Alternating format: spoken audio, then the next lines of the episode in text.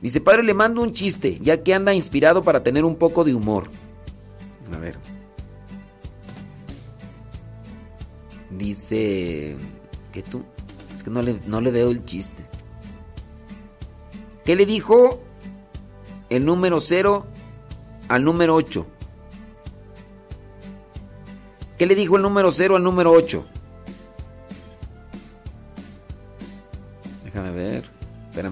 Le dijo el número 0 al número 8?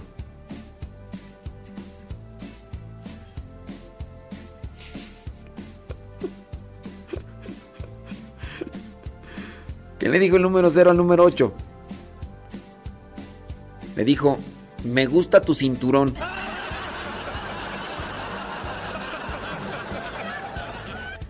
¿Qué le dijo el 8 al 12?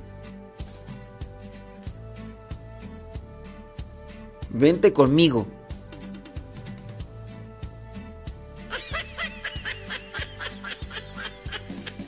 Ah, 20. Es 20 conmigo. Ah, ya, ya, ya. Es que no le... ¿Qué le dijo el 8 al 12? Vente conmigo.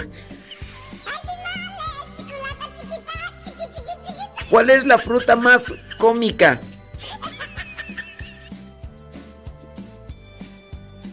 ¿Cuál es la fruta más cómica? La naranja, jajajaja. ¡Ay, qué payasitos!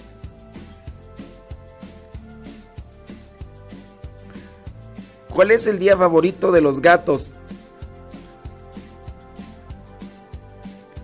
El día de hoy, porque es miaucules. Miaucules. Ay, qué chistes tan simples. ¿Qué hace un pez en la pecera? Nada.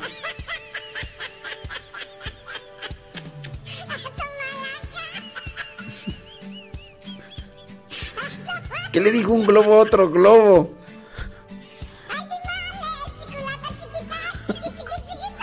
¿Qué le dijo un guante a otro guante? ¿Cuál es la fruta más paciente? La espera. ¿Qué le dijo el gato después de chocar con su carro? ¿Qué dijo el gato después de chocar con su carro? ¿Qué dijo el gato después de chocar con su carro? Eh, ¿Qué dijo el gato después de que chocó con su carro? Dijo, mi auto. Mi auto. ¿Qué le dice un cero a otro cero? No somos nada. Ya, ya, ya, ya, ya. Último. Eh, ¿Qué se pone? ¿Qué se pone superhombre cuando, cuando huele mal? ¿Qué se pone superhombre cuando huele mal? Se pone su perfume. No, no solamente cuando huele mal, sino también cuando quiere cuando quiere impactar. Ay, Dios mío, santo Pati, con tus chistes. Dice, saludos desde Los Ángeles, California, lo escucho desde las 5 de la mañana con 10 dirigiéndome al trabajo. A veces tengo tiempo de escribir hasta que llego a mi trabajo. Dice, tengo chance, dice, que le lleven el muñeco, que le lleven el muñeco. ¿Cuál muñeco tú? Aquí está el muñeco. ¿De qué me hablas? Bueno, Marta Juan Torres. Eh, pido oración por María de los Ángeles Sánchez, que hoy la van a operar. Bueno, la vamos a tener ahí presente. Saludos desde la Florida, dice. Saludos para su esposo Gustavo, que nos escucha por Radio Cepa. Ándele pues. Saludos para los de Guanajuato. ¡Hora vale! Ándele pues, hombre. Saludos, dice, mm, desde Sonoma, hace mucho frío, nos cayó una buena helada, dice Jimmy. Ándele, Jimmy. Hombre. Dice, no se le olvide ayudarme, por favor, dice la Toxic. El próximo 10 de abril viene el retiro del Domingo de Ramos. Allá en el centro, allá en el, en el, ¿cómo se llama? Ay, tú, allá en... Centro, ¿qué tú? Allá en Campo Misión, hombre, ya. En Campo Misión, centro. Internacional de Espiritualidad Misionera. Centro Internacional de Espiritualidad Misionera ya en Cuautitlán Izcalli. Para los que quieran ir de ahí de Texcoco, Lili Roscas, Roscas Lili, perdón. Roscas Lili. Roscas Lili en Telegram, piden más informes. 170 pesos, ida y vuelta y entrada también al evento. Estará presente el padre Ángel Espinosa de los Monteros y la doctora Miroslava Ramírez Sánchez. 10 de abril, Domingo de Ramos, allá en Campo Misión, cooperación, 170 pesos. Padre Ángel Espinosa de los Monteros. Ándele pues, déjame ver. Son las 9 de la mañana ya con 17 minutitos. ¡Súbale la radio! Ya, ya, cuando se apaga la cámara, ya ahora sí, ya me aloco.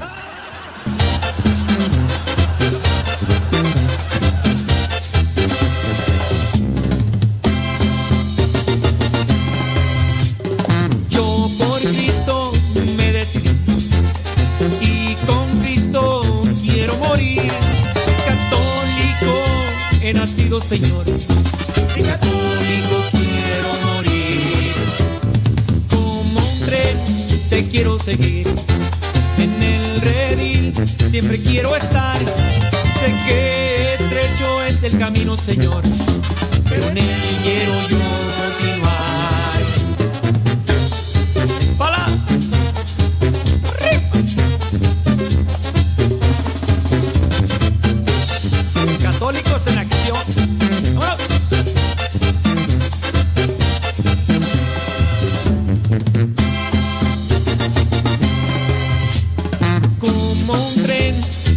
seguir. En el redil siempre quiero estar. Sé que estrecho es el camino, Señor. Pero en él quiero yo continuar. Como un tren te quiero seguir en el redil siempre quiero estar. Sé que estrecho es el camino, Señor, pero en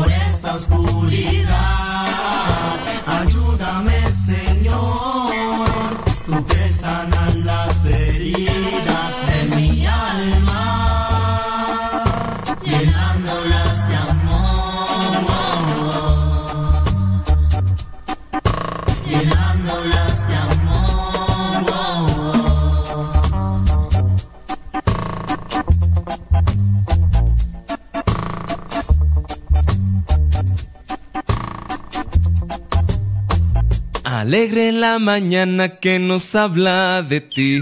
Alegre la mañana. Ya estamos de regreso en el programa Al que Madruga con el padre modesto Lule Zavala.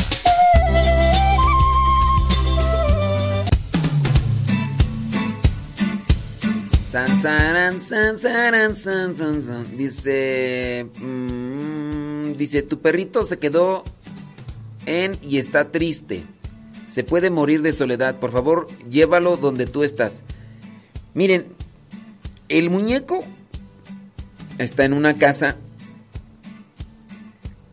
y el muñeco realiza una función de, de cui- de cuidar la casa. El muñeco no me pertenece a mí. El muñeco no es mío.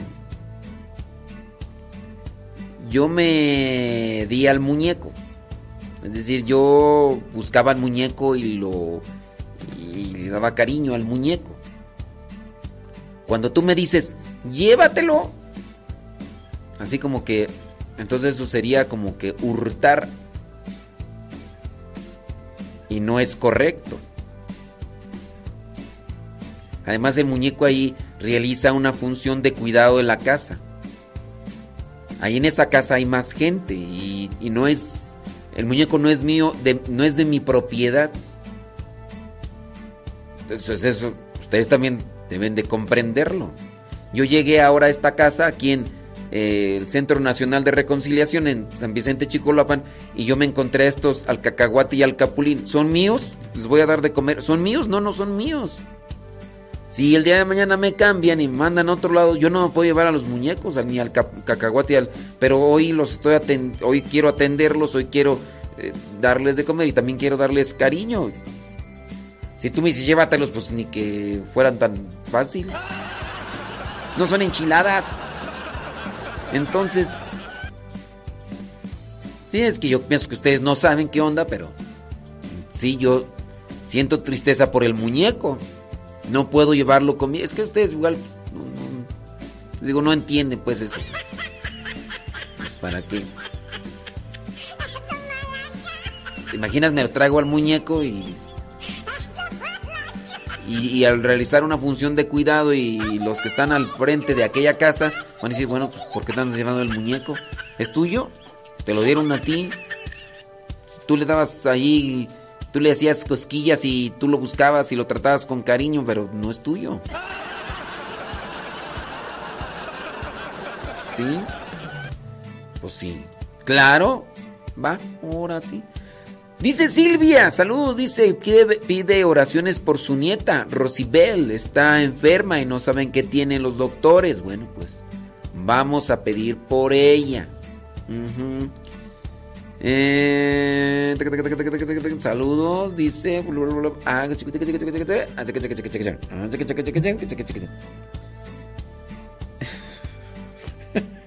ah. Y sí.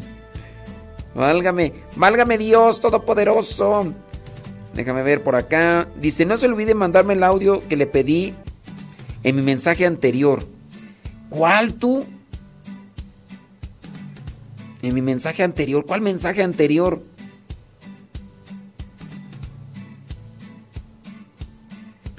no. Dice... Ay, Dios mío santo. Ahorita vamos a checar ahí porque... No sé de qué mensaje me hablas. Es que sí son varios mensajes y luego se me cuatrapean ahí. Saludos desde Costa Mesa, California. Aquí es presente, dice Mari Pérez. Ándele pues, Mari. Eh, Carmen. Saludos, dice aquí escuchando los de Flagstaff, Arizona. Órale, gracias. Gracias. Mari Vega dice, quiero pedirle oración, dice, por Juan Pino, tiene 13 años, porque el año pasado le detectaron cáncer en la rodilla. Gracias a Dios, en diciembre fue a dar gracias a Dios por la a la basílica porque ya estaba libre del cáncer y la semana pasada fue a un chequeo y le dijeron que le vieron algo mal y ahora tiene cáncer en el pulmón. Válgame. También oración por Cristina Rosales. Tiene mucho tiempo luchando con cáncer, pero los doctores ya la desahuciaron. Bueno, pues unidos en oración, ¿verdad? Fortaleza. También hoy van a intervenir a la mamá de el diácono Miguel Ángel Zuki eh, bueno, más bien ya la intervinieron, ¿verdad? Fue a las 8 de la mañana. Ahorita estarán. Entonces pedimos también por Marta Lourdes Vázquez Jiménez. Marta Lourdes Vázquez Jiménez que, que ya está siendo intervenida o le hicieron una intervención. Areli Aguilar dice saludos desde Canápolis, Carolina del Norte. Gracias, dice. Eh, salude a su esposo Esteban, dice Areli Aguilar. Bueno, pues saludos a Esteban y a Areli. Allá. Dice, espero que se Cuando iba a ser el día de la celebración del bautizo de Jesús, usted puso un audio con el Padre José de Jesús. Híjole, me pones, me pones en aprietos tú. Cuando el día de la celebración del bautizo de Jesús, que yo puse un audio. Este. Es que no sé, es, sobre la, vestimenta. Creo que ahí está, ¿no? Todavía. Si es que me pones en un aprieto. Déjame ver dónde está.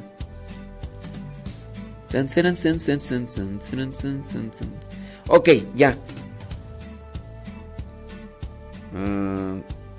a ver, Anne. Tienes que buscar en Telegram.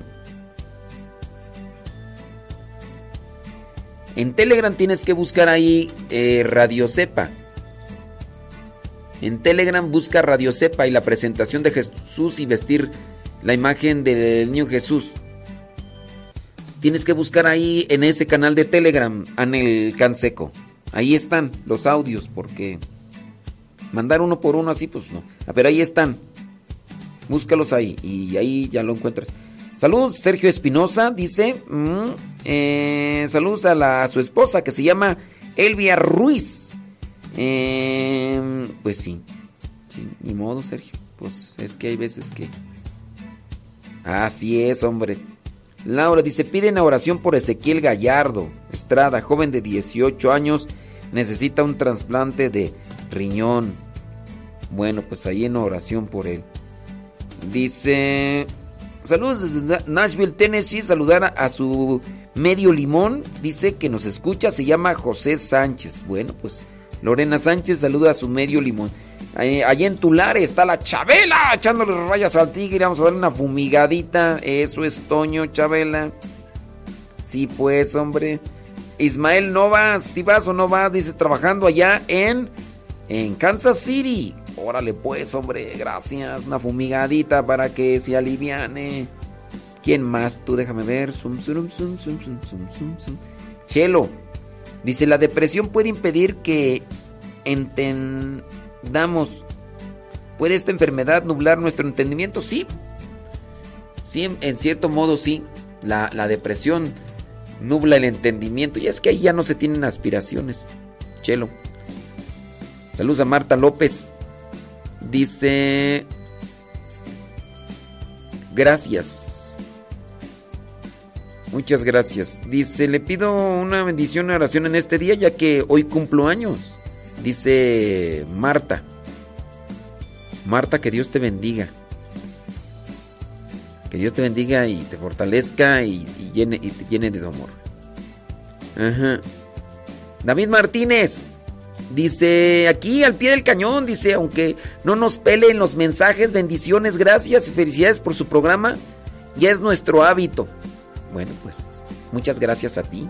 Una fumigadita, David Martínez, para que te alivianes. Antonio Lorenzo, saludos desde Chicoloapan. Saludos Antonio, Antonio Lorenzo. Aquí andamos en Chicoloapan. ¡Ay, Chicoloapan! Saludos a Iker. Dice, mm, gracias a Dios. Dice, ya con las pilas puestas. Bueno, pues, saludos desde Whisky Lucan. Échele ganas.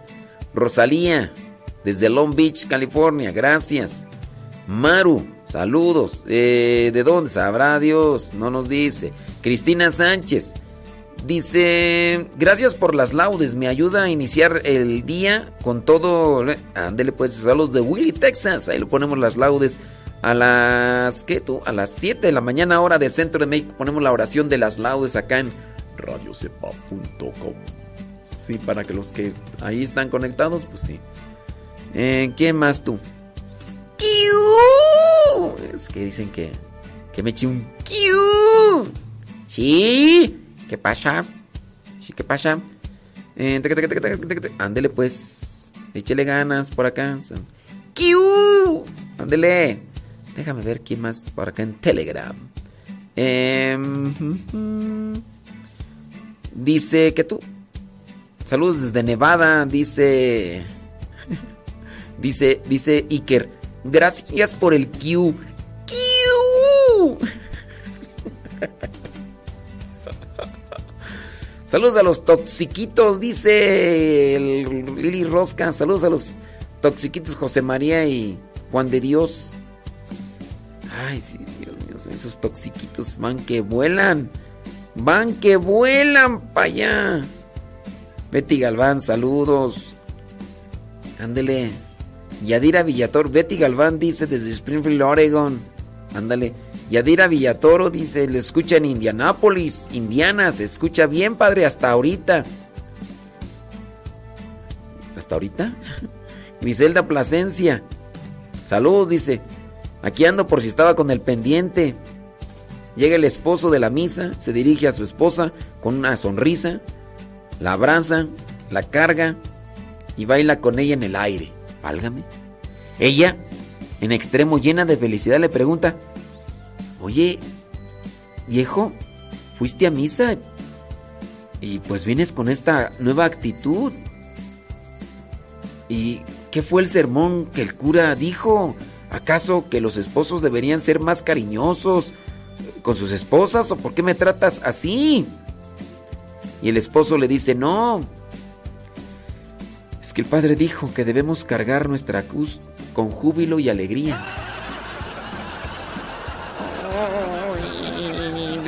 Plasencia. Lo escuchamos siempre, todos los días desde Indianápolis, dice Yadira. Gracias, Yadira. Sebas Toribio, saludos, dice eh, New York. Óndale pues, hombre, una... Eso. Nancy López, saludos, dice, ¿desde dónde tú? Desde Lincoln, Nebraska, dice que le mande un saludo a sus nenas, Isabel, eh, a su hija y sobrina Jade María y a su hijo Aarón, que está malito, dice, de la garganta y que no fue a la escuela. Bueno, pues saludos a ellos. ¿Quién sabe si pronuncia así eso de Jade María, verdad? Saludos al tío Chuma allá en Paramount, California. Saludos, tío Chuma. Saludos, dice Eva, desde Oxnard, California. Saludos a Armando Vigil y de Eva Vigil. Ándele pues. Gracias. Dice. Saludos, dice que a, sus, a, su, a su mamá, Lili Roscas, quién sabe cómo se llama su madre, ¿verdad? Pero este. dice que le manda saludos porque siempre la aguanta, siempre la aguanta. Pues, ¿qué más? Pues, saludos a Carlos Agustín. Dice que lo dejamos en visto. No, no te dejamos en visto. Marta Delgado, saludos, dice desde Picayune, Mississippi. Ándele pues, Marta. Marta, Marta, muchas cosas te preocupan, pero una sola cosa. Ah, pues sí es cierto, pues para qué no. Está este. Lorena Sánchez nos manda un video sin audio. Quién sabe qué nos mandó ahí. Ahí como si fuera un. ¿Quién sabe? Ay, Lorena Sánchez. Dale pues, hombre. Ay, Dios mío santo. Le digo que usted nomás me está fumigando por acá mensajes. Dice, así me pasó un domingo de Ramos cuando mi marido iba a misa. El padre Richard estaba bendiciendo las palmas y le dice a mi marido que me rociara mi más porque soy la cruz. Ándele pues. Bueno, pues. Dice que amaneció nublado y frío. Ándele pues. pues. ¿Qué quieres que te diga? Bueno, son los mensajes que alcanzo a ver hasta este momento que nos llegaron el día de hoy. Son las 9 de la mañana con 37 minutos. Vamos a echarle carnita al asunto.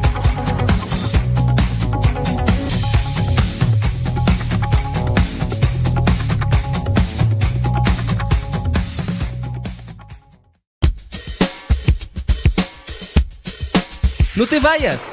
Regresamos antes de que cante el gallo. Aquí, en tu programa, Al que Madruga. Con el padre Modesto Lule Zavala.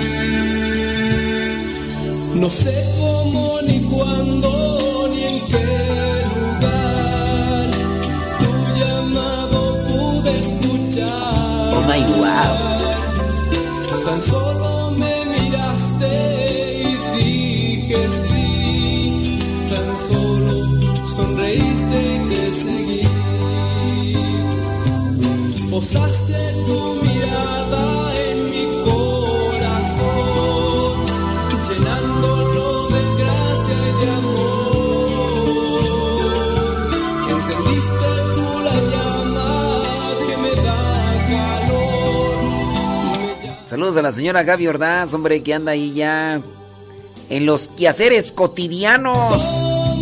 Échele a señora Gaby Ordaz.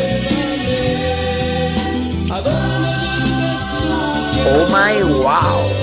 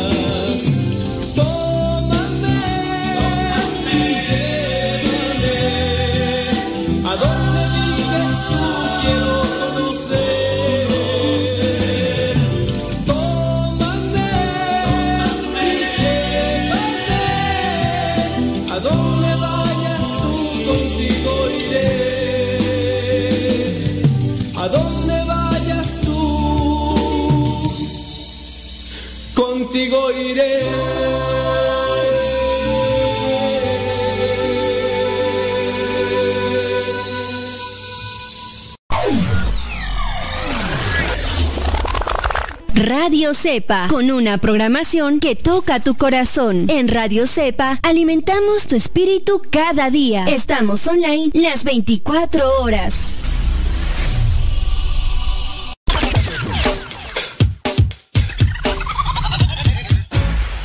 Radio Cepa, la radio que conecta tu corazón con Dios.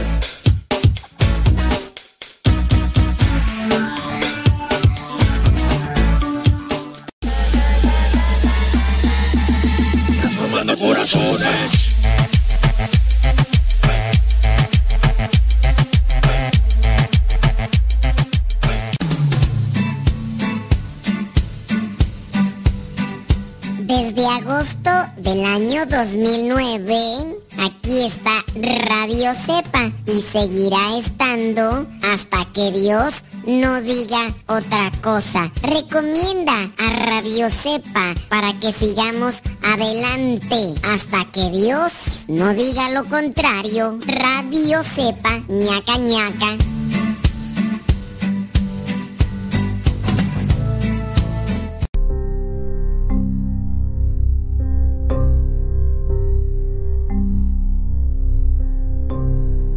Este era un señor que había pasado mendigando toda su vida. Se subestimaba enormemente a sí mismo. Se sentía indigno y miserable, pues nunca había trabajado y dependía de la caridad de los demás para sobrevivir. Acostumbraba a ir con su pesado plato de metal viejo y sucio, pidiendo limosna por los lugares públicos donde pasaba más gente, obviamente. Se atrevía también a entrar a los negocios para pedirle tanto al dueño como a los clientes. En realidad, ya no tenía pena, por lo que con frecuencia era despreciado y maltratado por la gente. Un día, entró a una tienda de antigüedades, buscó a los clientes y les pidió Finalmente fue con el vendedor, el que se encontraba en el mostrador. Este se quedó viendo el plato viejo y pesado que el mendigo cargaba y le pidió que se lo prestara un momento. El experto en antigüedades lo restregó un poco con una sustancia química en una orilla y dijo al mendigo, ¿y usted ¿Qué hace pidiendo limosna? Debería usted darnos limosna a nosotros. Usted es un hombre millonario, pues este pesado plato que carga es de oro macizo.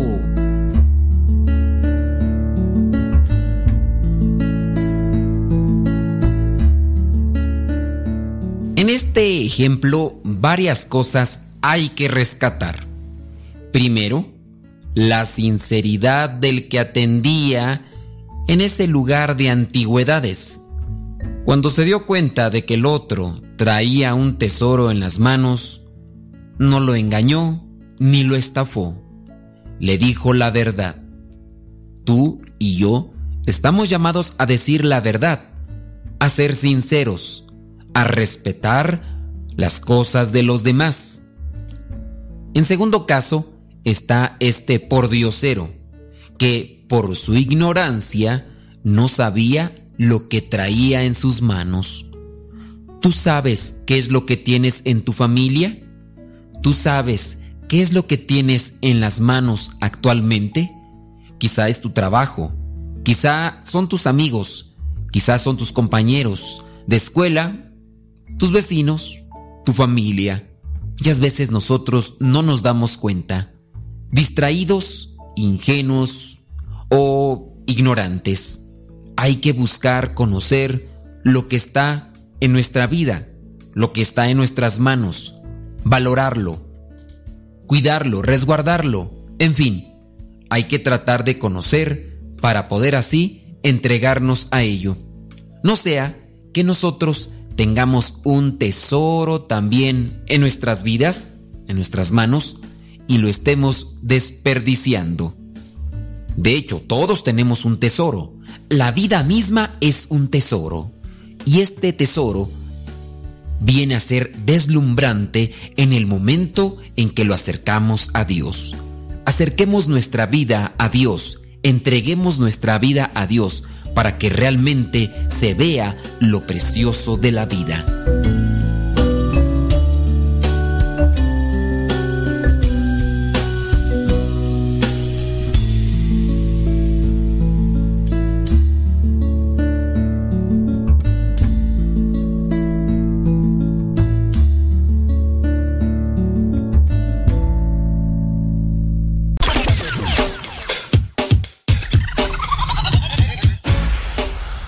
Cepa, la radio que conecta tu corazón con Dios.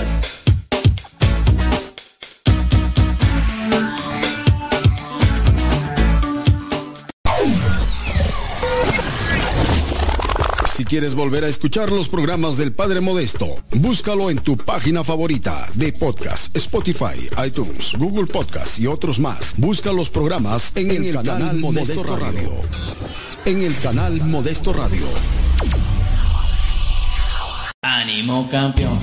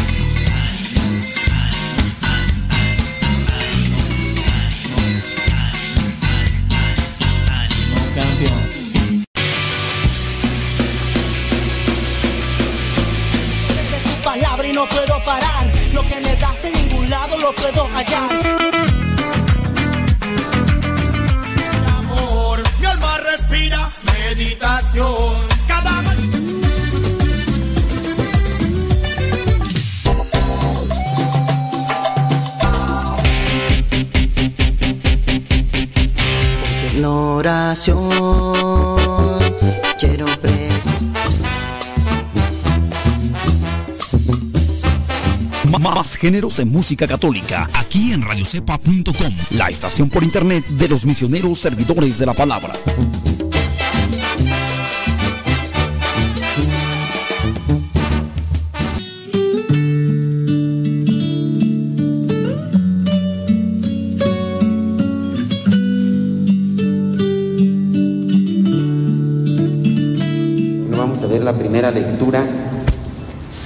Para los que han estado viniendo a la misa. Se acordarán que hace unos cuantos días se estuvo recordando a David e incluso hace unos cuantos días también se hizo mención de que ya David llegaba a su final e incluso le daba consejos a su hijo Salomón de cómo tenía que vivir y todo. Ahora, en esta primera lectura, ¿qué encontramos en el libro del Eclesiástico capítulo 47 del 2 al 13? Lo que encontramos es una remembranza de su vida, algo que podrían hacer de cada uno de nosotros, que podrían hacer de cada uno de nosotros cuando ya colguemos los tenis. ¿Qué irán a decir de nosotros cuando ya nos toque bailar las calmadas? Cuando ya nos cargue el payaso? ¿Qué irán a decir de ustedes y de mí? Si pudieran sacar así como una remembranza de las cosas, obviamente que sean buenas, no que sean malas, pues no, no, no vamos a actuar en la vida para que hablen bien de nosotros. Acuérdense que siempre el actuar bien trae su repercusión en esta vida. Si yo actúo bien, con sabiduría, con inteligencia, la repercusión va a venir en esta misma vida. Yo voy a tener paz, tranquilidad y felicidad porque eso, eso sucede. David se equivocó, sí se equivocó, hizo algunas cosas, ustedes ya se acordarán, adulterio, asesinato, engaño, pero después cuando se lo hicieron ver, lo reconoce, acepta y viene un cambio, ¿no?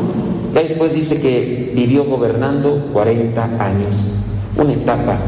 Y dentro de esa misma etapa, acuérdense que el número 40 es también simbólico, es purificación, 40 días del diluvio, 40 días de Jesús en el desierto, purificándose, 40 días del diluvio purificándose el mundo, 40 días de Moisés esperando las tablas de la ley, 40 años del pueblo purificándose, caminando por el desierto en busca de la tierra prometida. Entonces es un tiempo de purificación.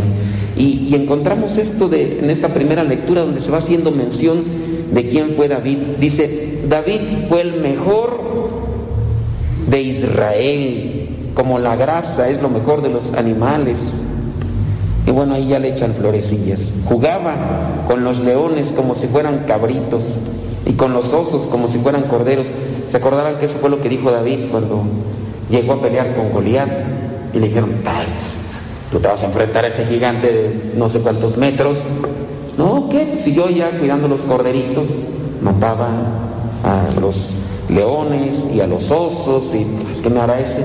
Y ya ven cómo se lo chutó rápido. Siendo un muchacho, mató al gigante, borró la deshonra del pueblo, hizo girar la onda con su mano, destrozó el orgullo de Goliat, porque invocó al Dios Altísimo, el cual dio fuerzas a su brazo para eliminar a aquel experto guerrero y alcanzar para su pueblo el triunfo. Por eso las muchachas le cantaban alabándolo por los diez mil que había matado. Una vez coronado rey, hizo la guerra, él derrotó a los enemigos de alrededor, levantó fortalezas entre los filisteos y destruyó su poder hasta el día de hoy. En todo lo que hacía, daba gracias y honor al Dios Altísimo. Que esto también sea parte de nuestra, de nuestra vida, que todo lo que hagamos sea para dar gracias y alabar a Dios. Que, que hay que hacer pan, vamos a hacerlo, para que quien... Y ya también te doy gracias, Señor. Que toca lavar los platos, voy a hacerlo con amor, a dar gracias a Dios. ¿Qué me toca hacer? Lo que me toque hacer. Me toca hacer un programa de radio, bueno, lo voy a hacer bien para que los que lo escuchen les sirva. Me ayudó me gustó, ah, qué bueno, lo hiciste para alabar y dar gracias a Dios. Entonces aquí esto también apuntarlo, en todo lo que hacía daba gracias y honor al Dios Altísimo. Amó de todo corazón a su Creador. Amó de todo corazón. O sea, el que estaba en su corazón siempre era Dios. Y quien ama a Dios por encima de todo, amará a los demás. Hay que amar a Dios por encima de todo. Si hay veces que uno dice, voy a amar más a mi papá, a mi mamá, o ustedes mamás van a decir, yo amo más a mis hijos más que a todo. Cuidado, cuidado. Voy a amar más a Dios y si aman bien y mucho a Dios, ténganlo por seguro que van a amar a sus hijos. Porque el amor humano es efímero. Hoy ahorita habrá muchos que aman de novios y se dirán, te amo para toda mi, hasta la eternidad. Por ahí tengo unos conocidos cercanos, hasta parientes, familiares, que ya ni veo sus Facebook, sus Instagram, porque una de ellas me acuerdo que novio que traía, te amo hasta la eternidad, dije, cálmate. Y a los tres meses ya cambiaba. Y ya traía otro, dice, eres el amor de mi vida, dije, cálmate. Y ya otra vez cambió. Y pues ya ahorita ya, se casó con una que la embarazó. Y quién sabe si lo ame. Entonces, pues sí, o sea, uno dice cosas cuando está así cegado por la emoción. Hay que tener mucho cuidado con las emociones. Las emociones a veces, los sentimientos, cuando nos dominan, nos hacen hacer y decir cosas no razonadas. Y cuando hacemos cosas no razonadas, con el paso del tiempo vamos a recibir lo que vendría a ser la consecuencia de una mala decisión.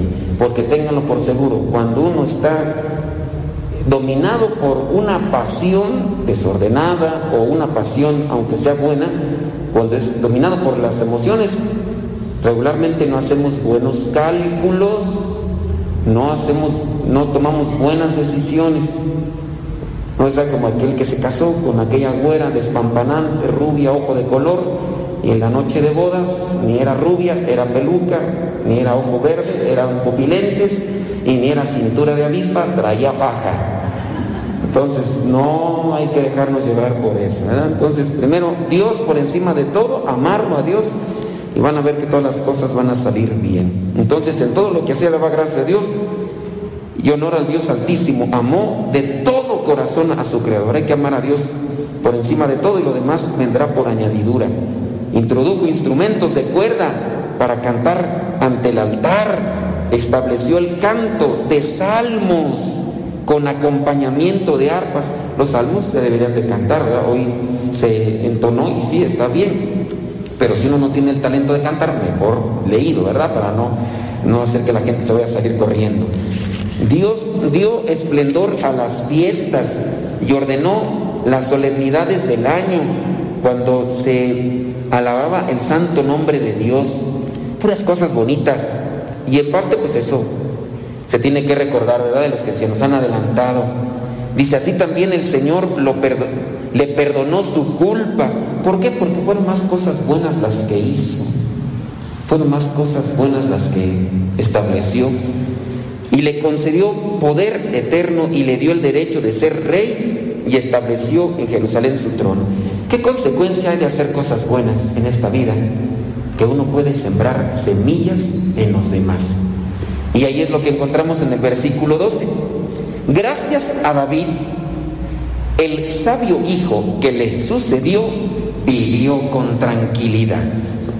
Podrían decir de ustedes, gracias a que aceptaron la palabra, la vivieron, sus hijos también recibieron de ese fruto. ¿Qué hubiera sido si no hubieran aceptado ustedes la palabra de Dios? Salomón fue rey en tiempos tranquilos, gracias a qué? A su padre, que cumplió con, su, con la palabra de Dios. Gracias a que uno puede vivir la palabra, los demás reciben cosas buenas. Y Dios le dio paz con sus vecinos.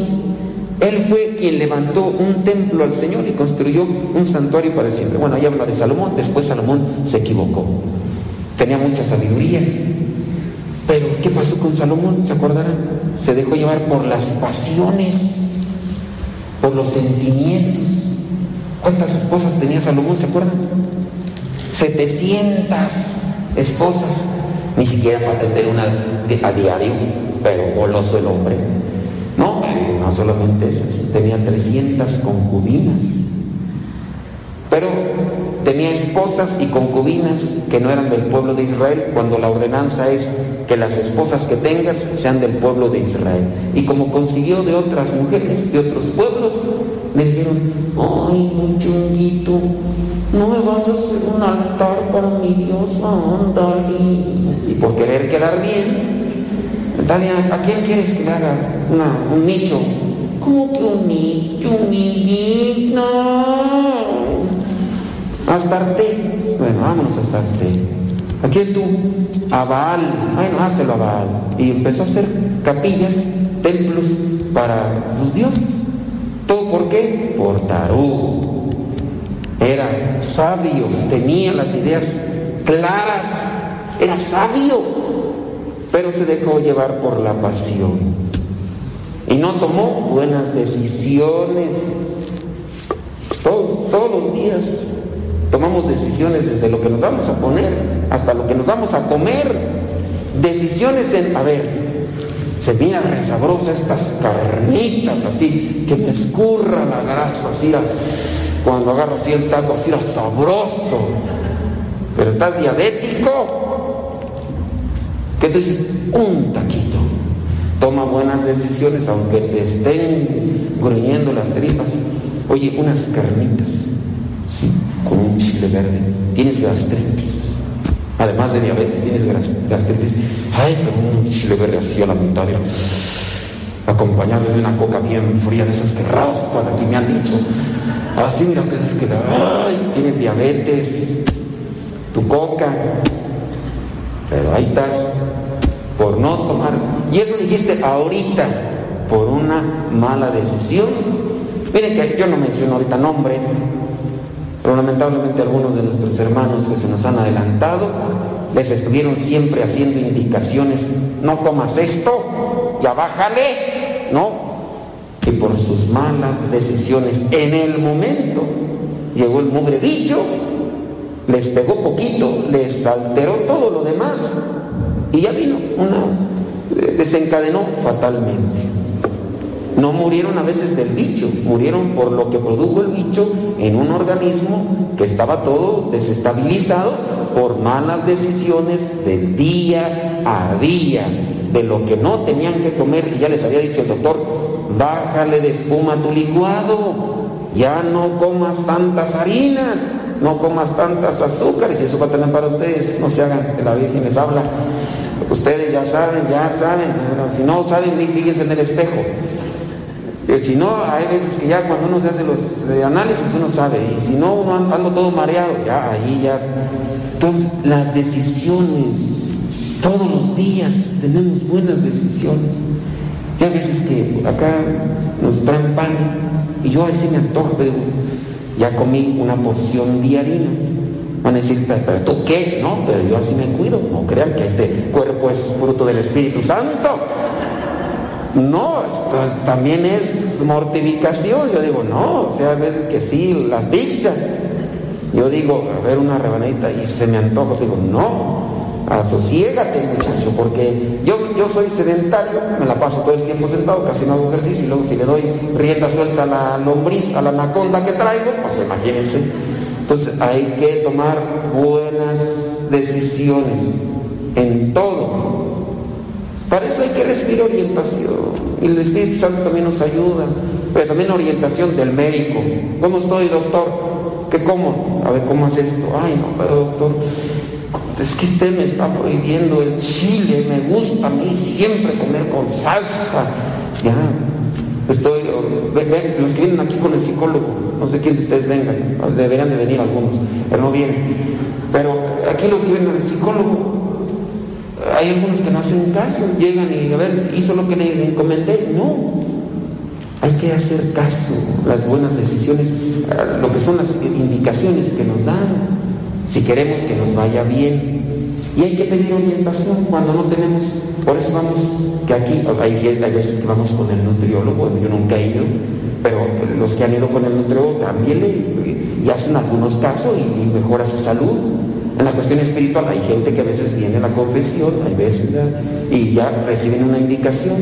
Hay gente que viene arrastrando con el pecado y es una acumulación. Entonces, en la buena decisión que uno tome todos los días, vendrá una repercusión, sin duda positiva. David hizo caso desde el momento en el que llegó Natán y le dijo, tú fuiste ese hiciste mal, se arrepintió, cambió su vida y las buenas decisiones no solamente le sirvieron a él, sino hasta a su hijo, Salomón. Gracias a David, el sabio hijo que le sucedió, es decir, Salomón vivió con tra- tranquilidad. ¿Qué pasará con una buena mamá que no es de esas mamás que a veces son muy paternalistas, que le dan de tragar y de tragar al chiquillo y la mamá también está obesa y luego, ándale mijito, come más, pues ya ves cómo está, parece está mal envuelto y luego tú todavía dándole más de comer, pues pobre muchacho, y hay veces que ustedes, las mamás, algunas, ¿verdad? Tienen la idea de que entre más gordito, más sano. Y eso es lo que me decían, mira, pobrecito, no está enfermo, me miraban a mí. Miraban las patas flacas, tilicas, me decían, le dio poliminitis, ¿no? Así, pues parece que anda montado arriba de un guajolote. Pues sí, yo sé, no tengo así, pero algunos piensan que nada más la gordura es como sinónimo de salud y no, también hay que cuidarse. Hay que cuidarse porque uno no sabe, ¿verdad? Entonces quedémonos con ese punto. Las cosas que vamos haciendo todos los días en nuestra vida como decisiones sin duda fundamentales, trascendentales, van a tener repercusión en nosotros y en los demás. Y cuidado con no tomar buenas decisiones. Cuando, no sé ustedes qué pensaban ser cuando eran niños, no les voy a preguntar, ¿verdad? Porque si no nos alargamos aquí. Cuando yo estaba chamaquillo, eh, tenía mis 6, 7, 8 años, mirábamos televisión blanco y negro y mirábamos estos programas mmm, donde presentan a niños africanos con muchas mosquitas aquí, flacos, flacos, flacos, y decían, ayuda a estos niños, da una, un, una donación, porque ellos necesitan comida. Y a mí me daba tristeza, yo ni cómo marcar, ahí decía un número de teléfono, ni teléfono teníamos, a veces teníamos luz, a veces no. Y me acuerdo yo que me impactaron a mí esas imágenes de pobres niños, eh, a lo mejor los han visto en algunas veces, que están todos así esqueléticos, con un montón de moscas, sin cabello, y, todos flacos con unas panzotas, y ahí muriéndose de hambre, poniéndole como un tipo de pasta en la boca. Y yo en la escuela, en una ocasión de esas pocas veces, preguntó la maestra, ¿qué quieren ser cuando sean grandes? Y me acuerdo ahí, yo quiero ser médico, yo quiero ser policía. Y cuando me preguntaron a mí, espontáneamente, dije, cuando yo sea grande quiero ser agricultor de trigo para sembrar trigo y mandárselo a los niños de África. Y me dijo la maestra, ¿y eso por qué? Pues porque yo miré en la televisión que hay unos que se están muriendo en África porque no tienen que comer. Y yo quiero, cuando sea grande, sembrar trigo y mandarles a los... Esos eran mis sueños. Pues no pude hacerlo. No pude mandar pan ni trigo, pero hoy les traemos el pan de vida eterna. Algo, algo, ¿verdad? Por ahí quedó. Yo, de los que me acuerdo que dijeron que iban a ser médicos, doctores, ninguno de ellos llegó a ser, ni yo tampoco llegué a sembrar trigo. Pero hoy pienso que traigo un pan que es mejor que el pan de vida eterna.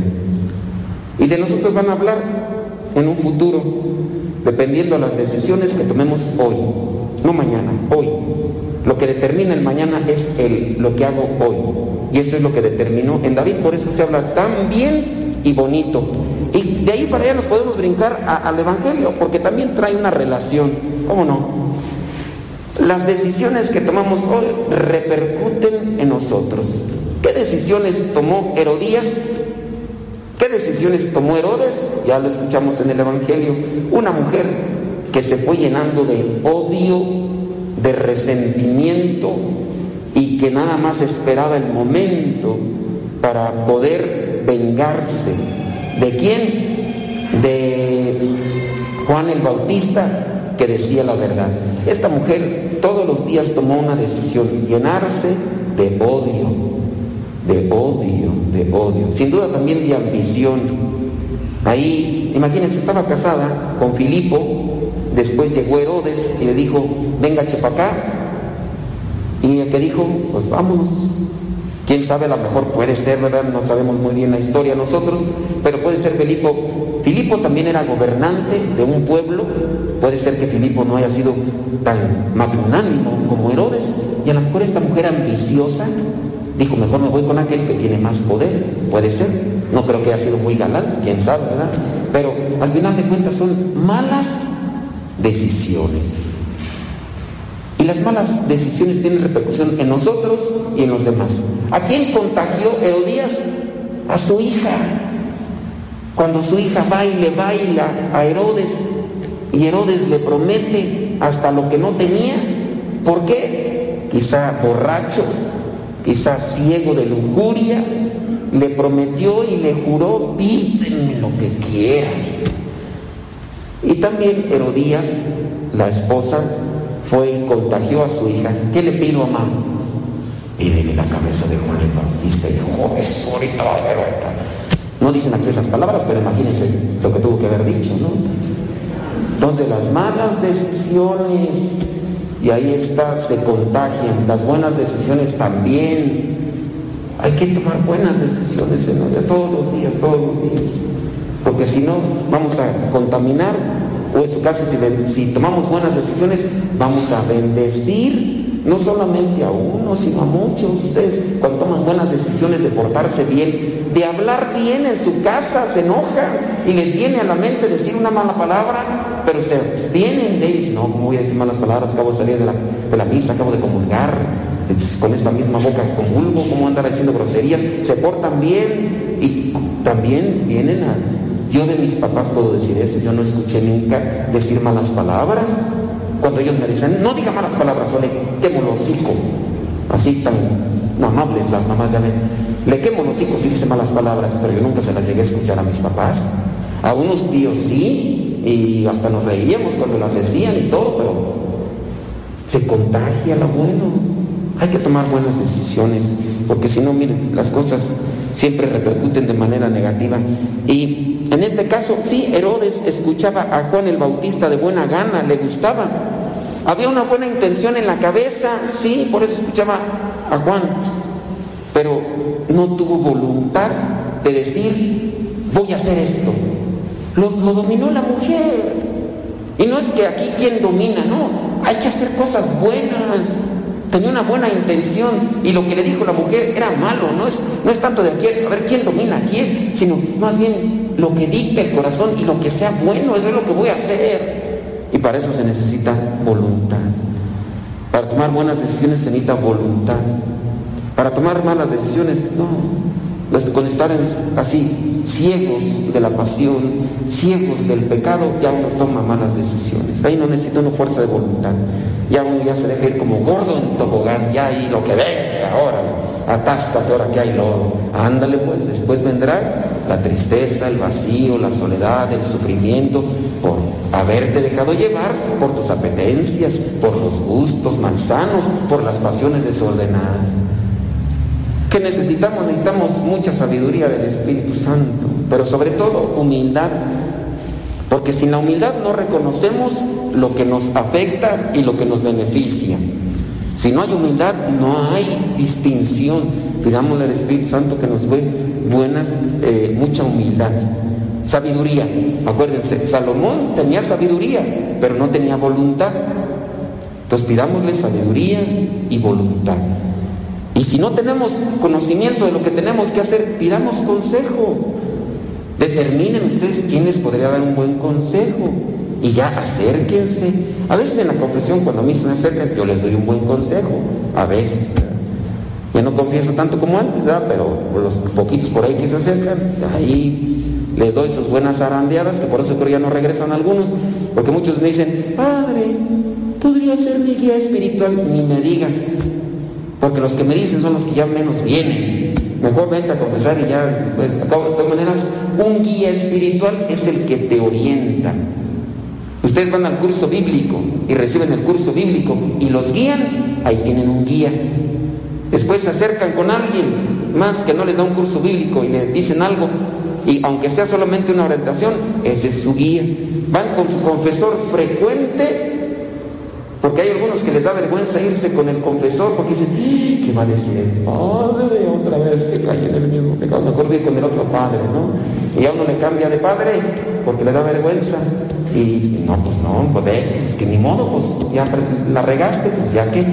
Es que me va a regañar, pues ni modo que te regañe, pues pero va a ser bueno. Entonces, busquen, bueno, busquen, como si yo estuviera. Busquemos con humildad lo que nos ayuda busquemos la orientación de Dios, de Dios para no equivocarnos como Herodes y como Herodías que después contaminaron a los demás. Seamos firmes y constantes como Juan el Bautista para poder anunciar el reino de Dios. Que el Señor nos ayude para cumplir con todo esto que la palabra del día de hoy nos presenta.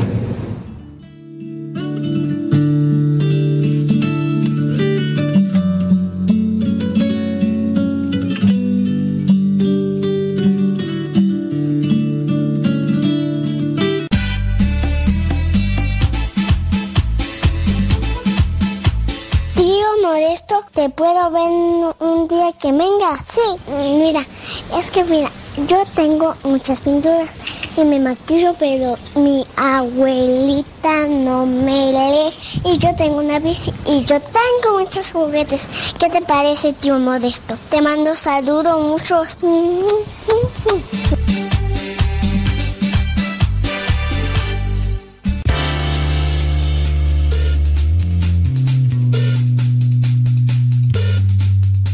Había un señor desempleado que se presentó a trabajar en una maderera. El sueldo era bueno y las condiciones de trabajo mejores aún. Así que el trabajador se decidió a hacer buen papel. El primer día se presentó al capataz, quien le dio un hacha y le designó una zona para cortar los árboles. El hombre, entusiasmado, salió al bosque a cortarlos. En un solo día cortó 18 árboles.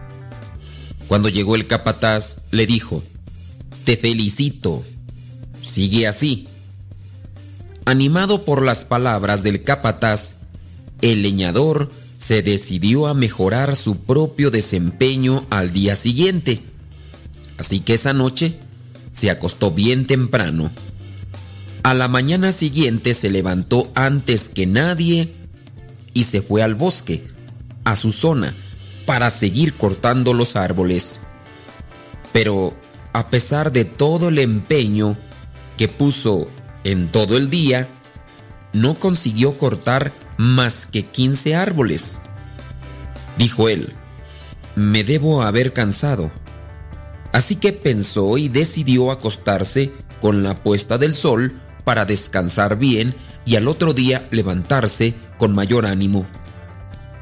Al amanecer, se levantó, decidido a batir su marca de 18 árboles. Sin embargo, ese día tampoco llegó a su meta. Ni siquiera llegó a la mitad. Es decir, cortó menos árboles que incluso el día anterior. Al día siguiente fueron siete. Al día siguiente, cinco. Y el último día estuvo toda la tarde tratando de voltear su segundo árbol. Pero no podía. Inquieto por el pensamiento del capataz, el leñador se acercó a contarle lo que le estaba pasando y a jurarle y perjurarle que se esforzaba al límite por cortar muchos árboles para él, porque para eso le pagaban. El capataz escuchó atentamente al leñador. Sin duda, estaba pasando algo, y el capataz quería ayudar. El capataz le preguntó, Dime, ¿cuándo afilaste tu hacha la última vez? El leñador dijo, ¿afilar? No, no tuve tiempo de afilar. estuve muy ocupado cortando árboles y yo quería cortar muchos para usted, pero no pude.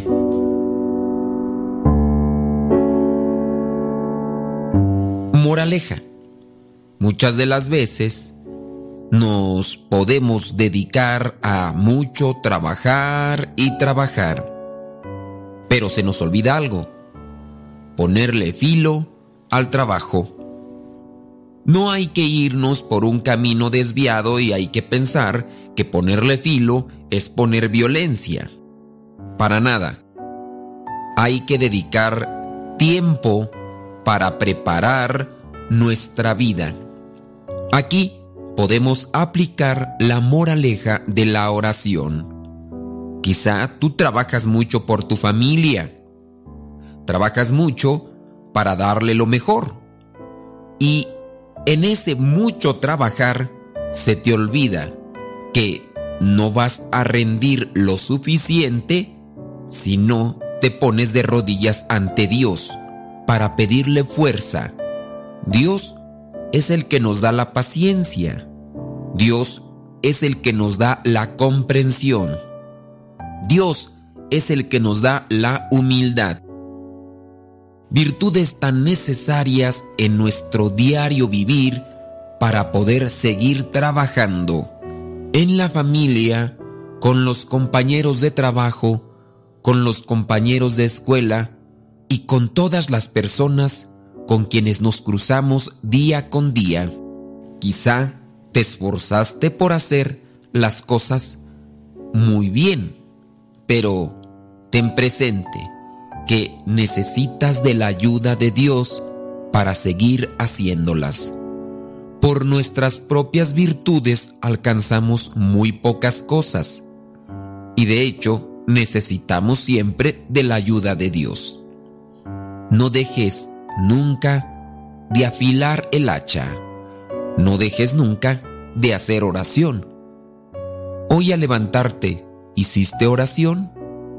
Tienes oportunidad al mediodía, haz oración. En la noche, no te vayas a dormir sin hacer oración. Dios siempre espera que nosotros platiquemos con Él. Al hacerlo, nosotros también nos disponemos para alcanzar mejores cosas al día siguiente.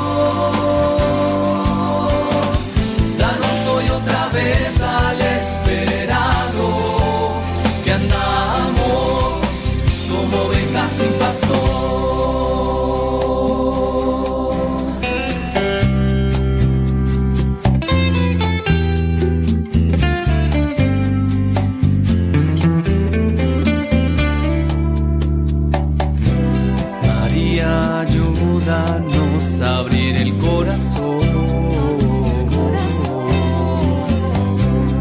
Enséñanos a decir a nuestro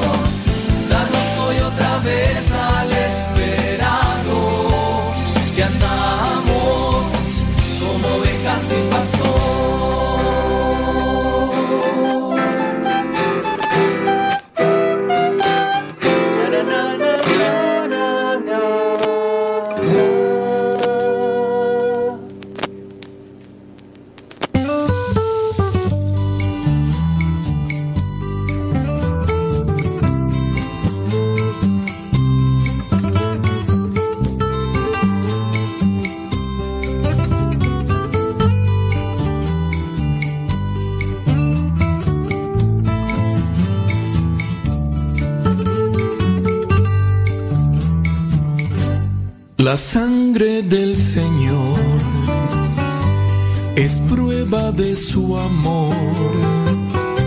Lava mis pecados, sana mis heridas, sangre que derrama su puro corazón.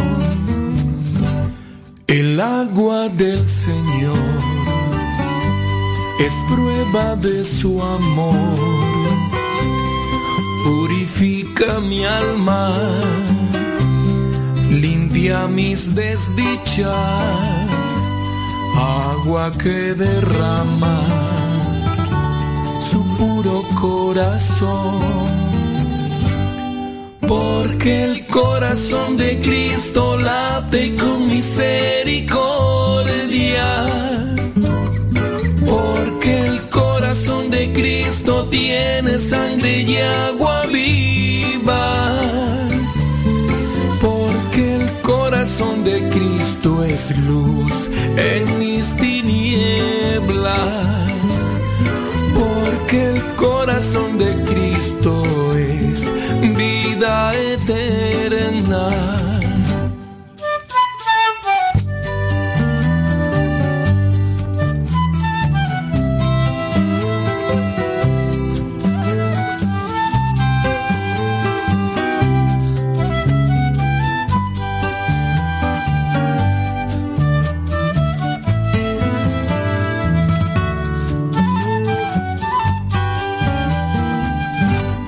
La sangre del Señor es prueba de su amor. Lava mis pecados, sana mis heridas, sangre que derrama su puro corazón. El agua del Señor es prueba de su amor. Purifica mi alma, limpia mis desdichas, agua que derrama su puro corazón.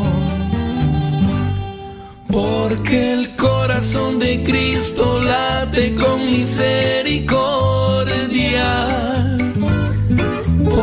el corazón de Cristo tiene sangre y agua viva.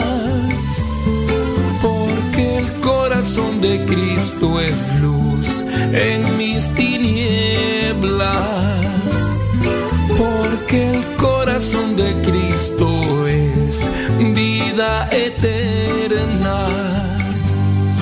Porque el corazón de Cristo late con misericordia.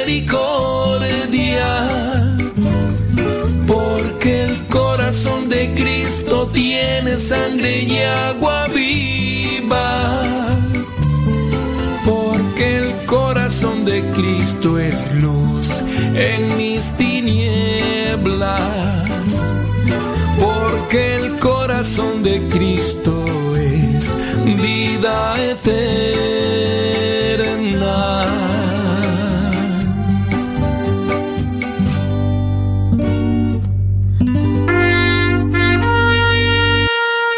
Señor, recibe a tu siervo Flaviano en el seno de tu gloria, ya que mientras vivió en este mundo trató de hacer tu voluntad. Cuando yo muera no digan que murió un santo, digan más bien que el que murió fue un testarudo. Así dijiste con la Biblia en la mano. Vamos muchachos, griten, no se queden mudos. Nació en Italia el 1938 y ya sus 30 pisó suelo mexicano. En los 70 fundó apóstoles de la palabra y en 2018 su carrera ha terminado. Padre Flaviano, ama tú y amo a la iglesia, amo a los pobres y a la palabra de Dios. Cada amigo, cada apóstol continúe con el carisma que el Padre nos enseñó.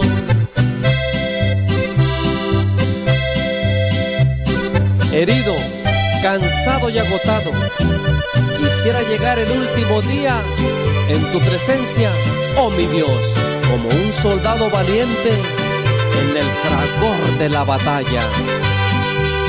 Oh Padre eterno, te estamos agradecidos por el carisma que en Flaviano nos has dado. Nos ha enseñado a vivir con orden la vida. A ti regresa y deja varios ordenados. Tu cuerpo inerte siguió siendo misionero hasta el final con sus guaraches en los pies. Salió de México a Oaxaca y Veracruz y hoy descansa en Catedral de San Andrés. Amigos, todos les invito a continuar con la misión que nos fue encomendada.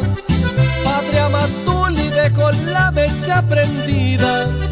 Prendamos muchas mechas y que se haga la alumbrada.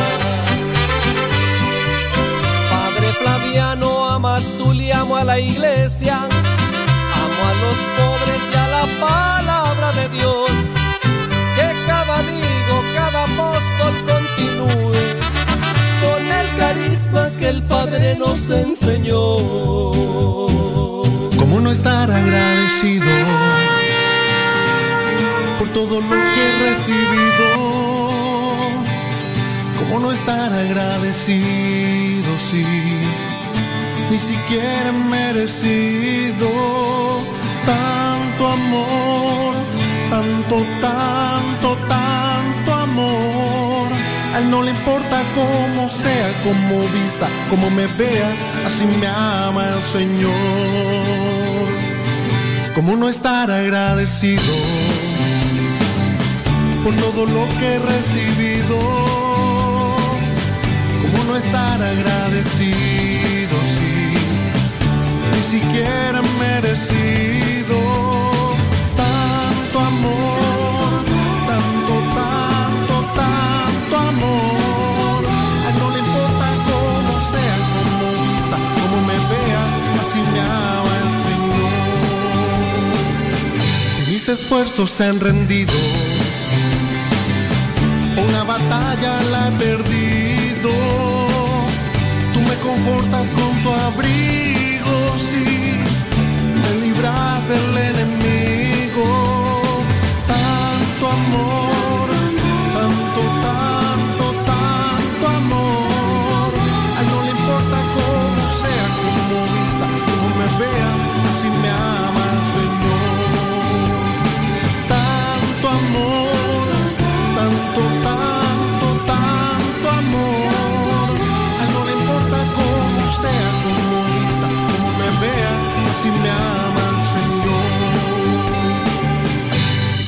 3 cuadros.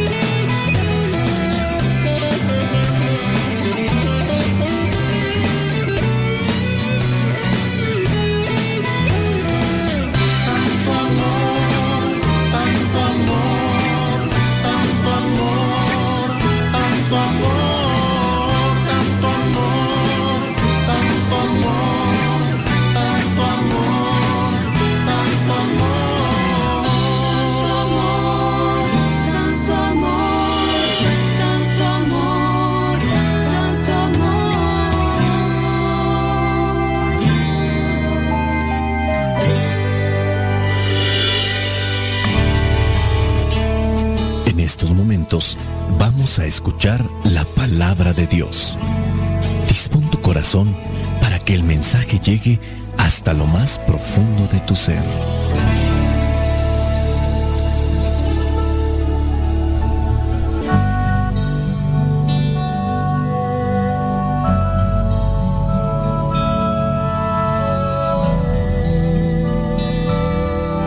El Evangelio que la iglesia nos propone para el día de hoy corresponde a Marcos capítulo 9 versículos del 38 al 40.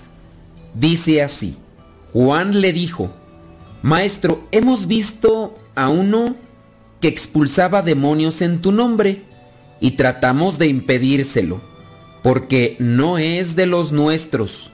Jesús contestó, no se lo prohíban, porque nadie que haga un milagro en mi nombre podrá luego hablar mal de mí. El que no está contra nosotros está a nuestro favor. Palabra de Dios. Te alabamos, Señor. Señor Jesucristo, nuestro divino Salvador. Gracias te damos por tu infinito amor. Te escuchamos en la palabra, recibimos y adoramos en la Eucaristía, te servimos en los hermanos.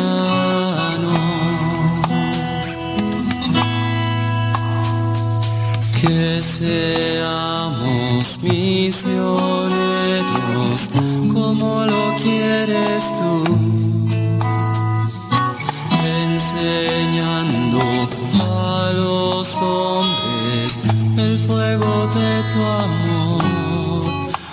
El Evangelio del día de hoy es demasiado corto y nos podría llevar por una idea que pudiera llevar al desorden si no lo analizamos bien. ¿Por qué? Porque aquí presenta a Juan que se acerca con Jesús para decirle que ha visto a uno, a uno, no a unos, a uno que está expulsando demonios en nombre de Jesús. Y Juan dice, yo traté de, de impedírselo porque no es de los nuestros.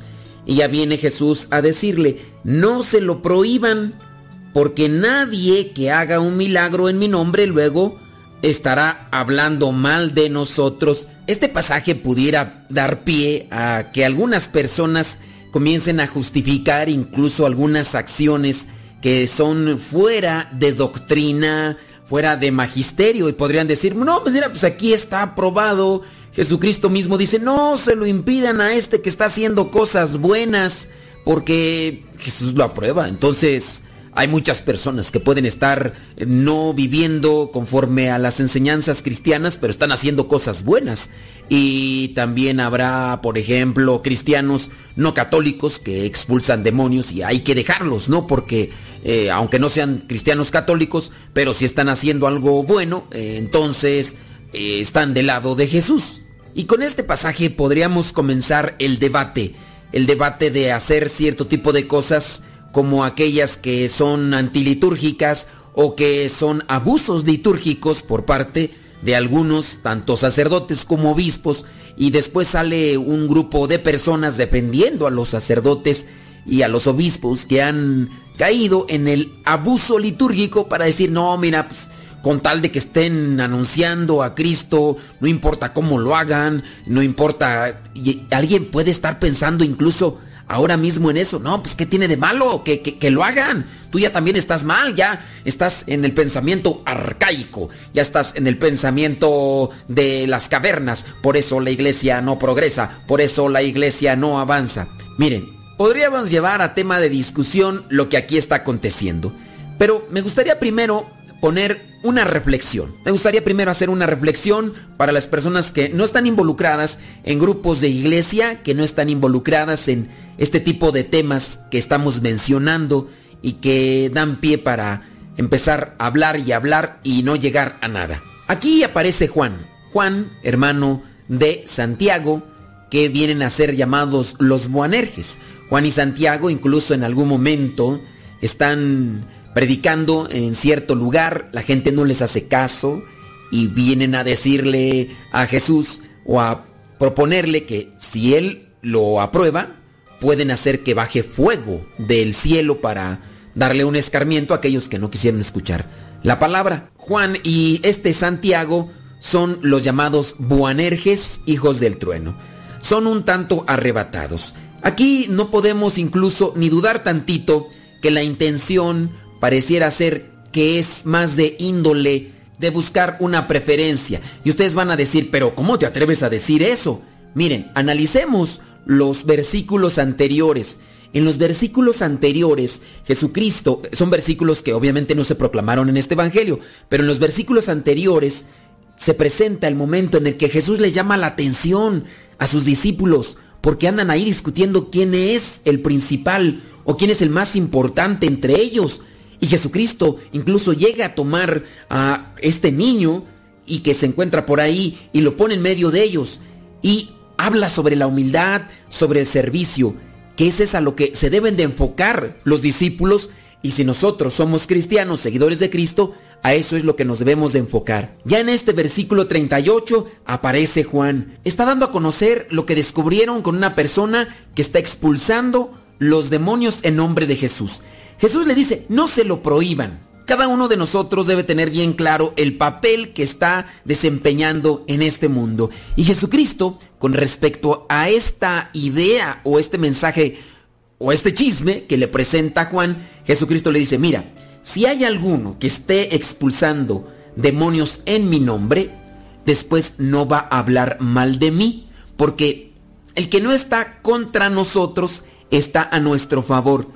Y en su caso, si hay una persona que está haciendo cosas que hacen incluso aquellos que están también del lado de Jesucristo, lo está haciendo entonces no de manera independiente. Ha tomado aquello que el mismo Jesús otorga a sus discípulos para que lo hagan. Quizá no está dentro del mismo grupo, pero tiene aquello que ha servido a los discípulos que sí están cerca de Cristo para realizar estos milagros. Jesucristo ha dado también autoridad a sus discípulos para que expulsen demonios. Pero si hay alguien que intenta expulsar demonios, pero no abrazando o no tomando como tal los principios cristianos, los principios y las enseñanzas que dio Jesucristo, muy seguro no lo va a hacer. En los Hechos de los Apóstoles, ustedes pueden revisar, parece un pasaje donde están unos judíos queriendo expulsar demonios. Los demonios los confrontan y les dicen, ¿ustedes quiénes son? Nosotros no los conocemos a ustedes. Nosotros conocemos a los apóstoles, pero a ustedes no.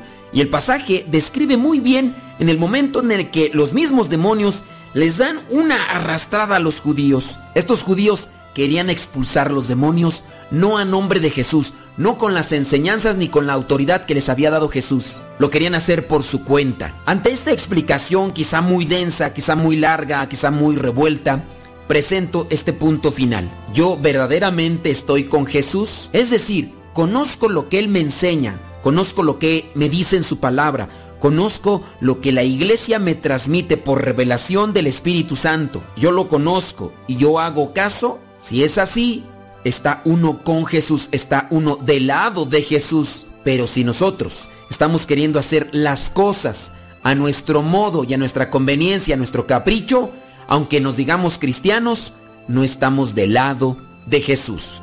Digo, hay que analizar, no, no es solamente ser porristas o ser motivadores. Creo que nosotros debemos también de cuestionarnos si conocemos aquellas cosas que se nos dicen en la Sagrada Escritura, aquellas cosas que también se nos han mencionado en el catecismo y pensar si en verdad estamos siendo personas cristianas, porque somos seguidores de Cristo, digo, podemos llamarnos cristianos, pero igual no hacemos lo que Él quiere e incluso lo que Él mismo nos enseñó. Eh, Si algunas personas no han visto o no han leído la Biblia, no la han reflexionado como nosotros buscamos hacerlo todos los días, a lo mejor si han visto películas y el sentido común también nos ayuda para decir, oye, si, golpeas a tu esposa, si la maltratas, si la, si la humillas, estás mal. Si tu mujer, en su caso, no quiero decir que todas las mujeres son infieles, si tu mujer estás poniendo los cuernos a tu viejo, porque tu viejo a lo mejor ya no, este, lo que sea, y tú eh, andas buscando y hay alguien más que por ahí te ofrece, ¿no? Y tú le estás haciendo infiel. El sentido común te dice, estás casada, tienes un compromiso, no debes de andar así. Entonces, aunque tú digas, ¿dónde dice la Biblia eso? En la Biblia lo dice pues que no, no se debe de practicar el adulterio, quien lo practique, practique pues está en pecado. En el caso de robar, si tú dices yo soy cristiano, yo voy a misa, pero pues eres de las personas que se santiguan antes de subirse al transporte público para con una navaja o con, con una pistola robar, pues, tú sabes que eso no es cristiano, aunque tú te santigües. O en el caso de políticos o policías, eh, caen en la corrupción, buscan extorsionar, eh, el policía o el soldado por ahí siembra eh, algún una bolsita con la caspa del diablo para decirle al otro, ¿sabes qué? Si no te mochas con una feria, aquí yo te voy a refundir en la o el político que busca agarrar una cantidad de dinero extorsionando a una persona con algún bien material o metiéndole miedo con persecución o, o un secuestro o con llamadas telefónicas y nos decimos cristianos, pues no estamos bien, no estamos bien. Entonces, hay que analizarlo si realmente estamos del lado de Cristo. Nos llamamos cristianos, pero las cosas que hacemos no corresponden conforme a lo que Cristo nos enseña.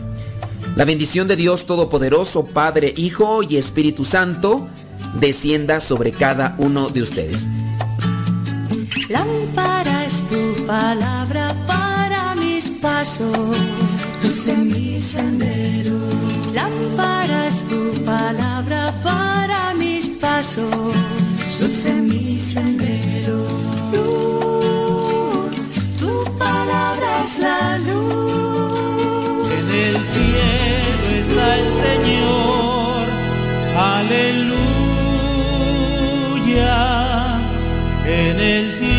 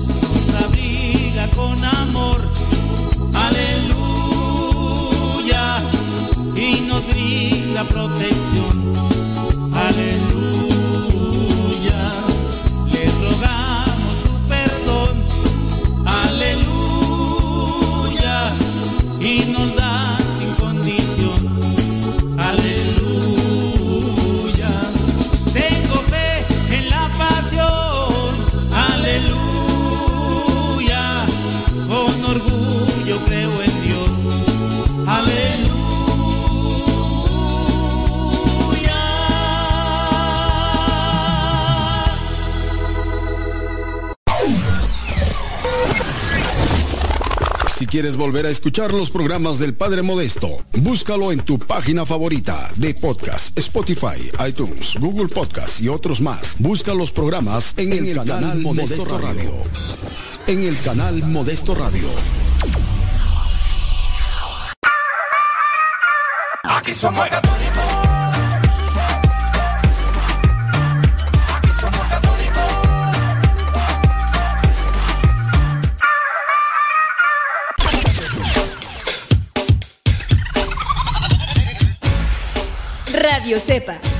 radio que conecta tu corazón con Dios.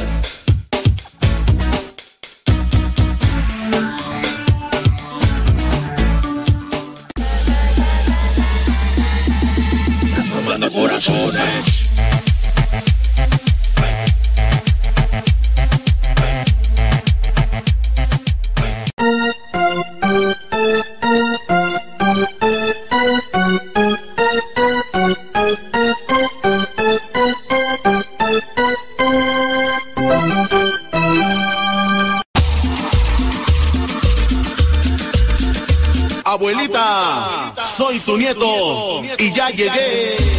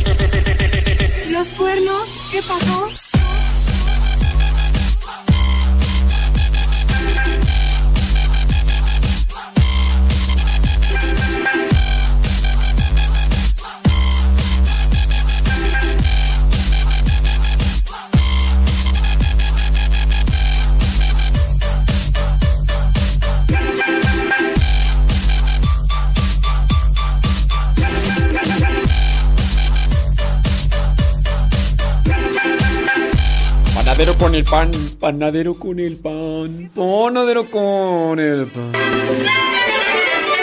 Diga si van pronto a salir, porque si no,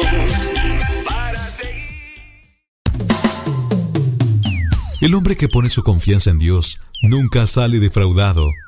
Ya estamos de regreso en el programa Al que Madruga con el padre modesto Lule Zavala.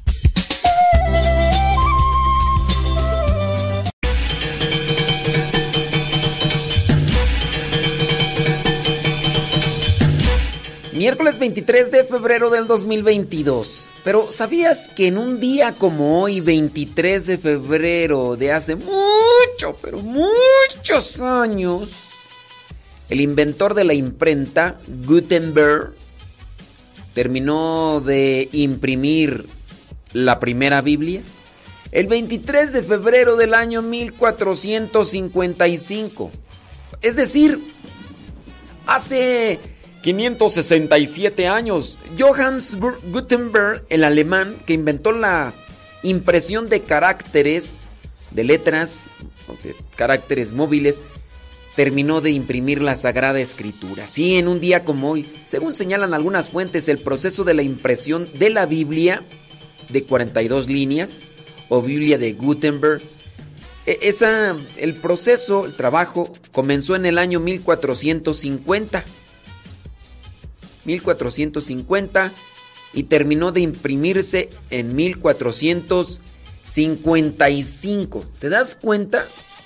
¿Cuánto tiempo? Cinco años para poder imprimir la Biblia. Cinco años para poder imprimir la Biblia. Oh my God. Pero era, era la primera Biblia impresa. Todas las demás eran escritas a mano, eran manuscritos, como así.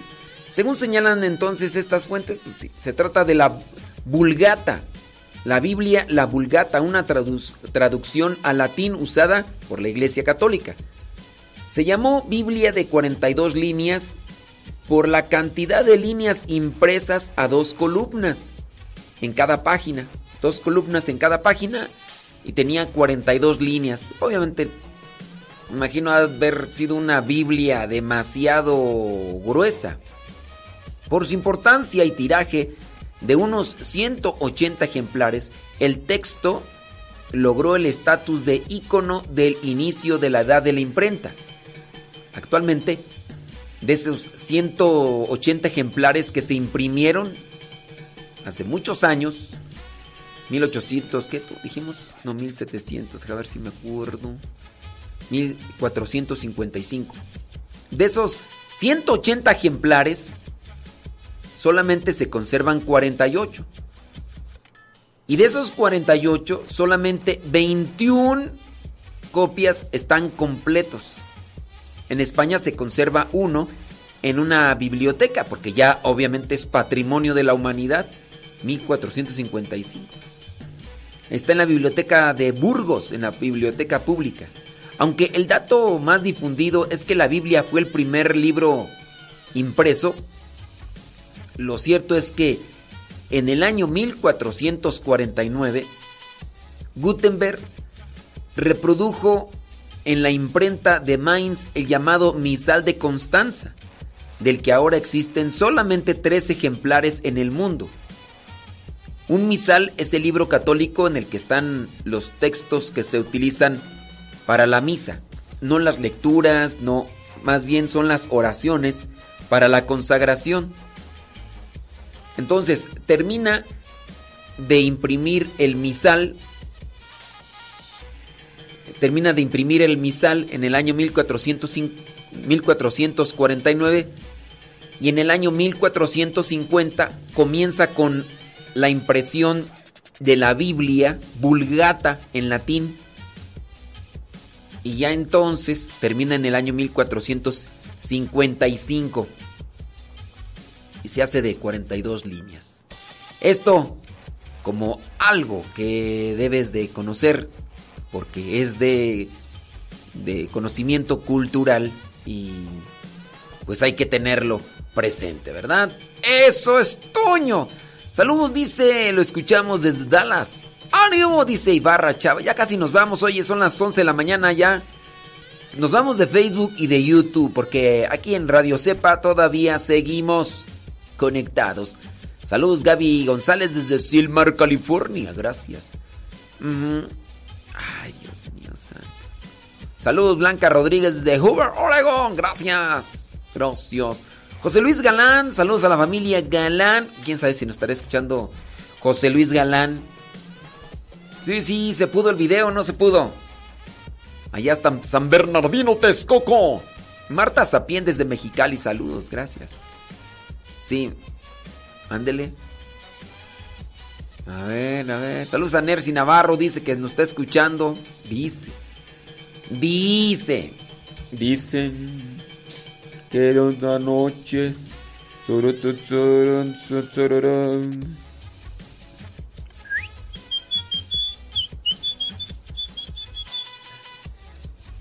Dicen.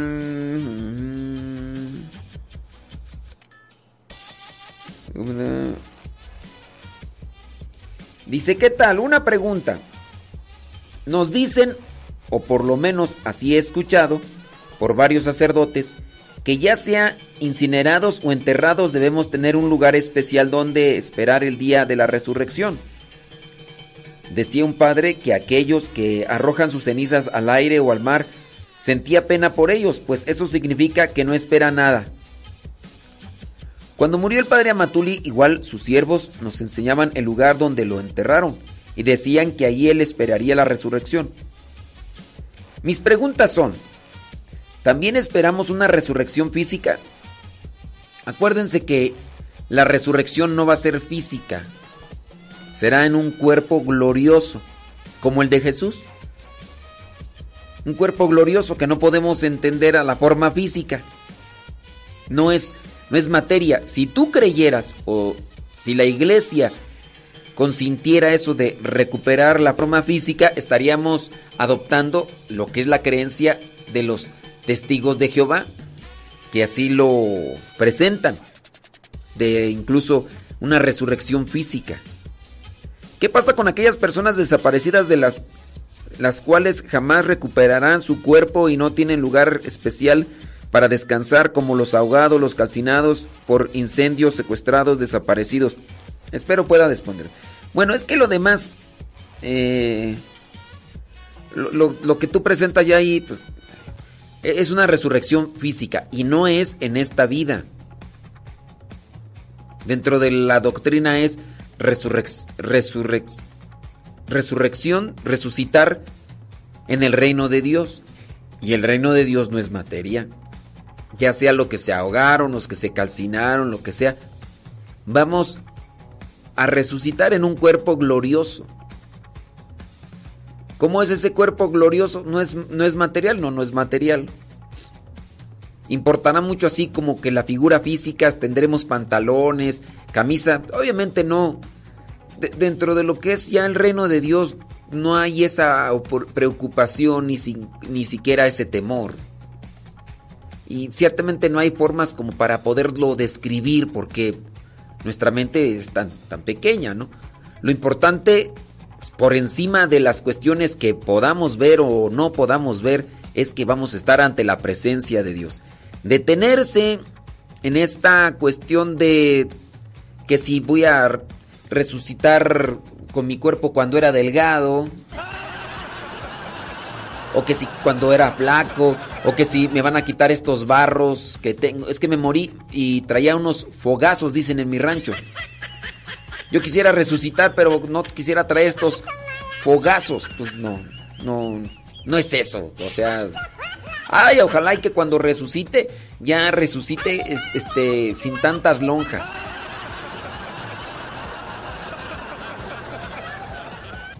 No, eso ya es. Eso ya es estético, ya es accesorio, ¿no? Ándele, pues ya nos damos. Ándele, ya nos damos. 11 de la mañana con 7 minutos. Pásenla bien, échenle ganas, Dios les bendiga. Y ahí andamos en Radio Cepa. Nos despedimos de Facebook y de YouTube. Hoy es día miércoles 23 de febrero del 2022. Sigan en sintonía con Radio Cepa. ¿Y qué quieren que les diga? Pues que Dios les bendiga. Si Dios no dice otra cosa, pues bueno, con el programa Al que Madruga regresamos tu morro. Regresamos tu morro. Y en su caso, acá los que se quedan conectados con Radio Cepa, ahí estamos al pie del cañón. ¿Sale, vale? En la tarde el programa Evangelizar sin tregua. Y ahí estamos. Miércoles, miércoles 23 de febrero del 2022. Conéctese a Radio Cepa, descargue la aplicación o búsquela ahí en el google radiocepa.com. Y ahí andamos.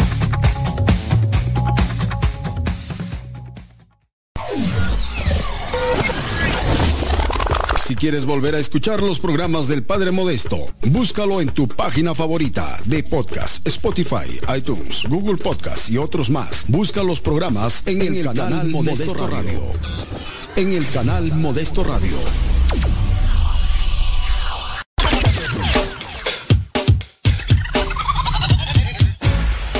Radio Cepa, la radio que conecta tu corazón con Dios.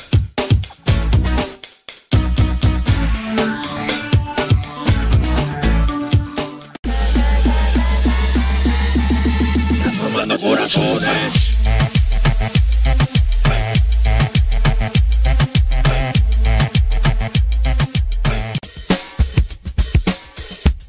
No por mucho madrugar amanece más temprano. Pero si tú madrugaste, ya pudiste escuchar todo el programa. Nos escuchamos en la próxima. En el programa Al que Madruga.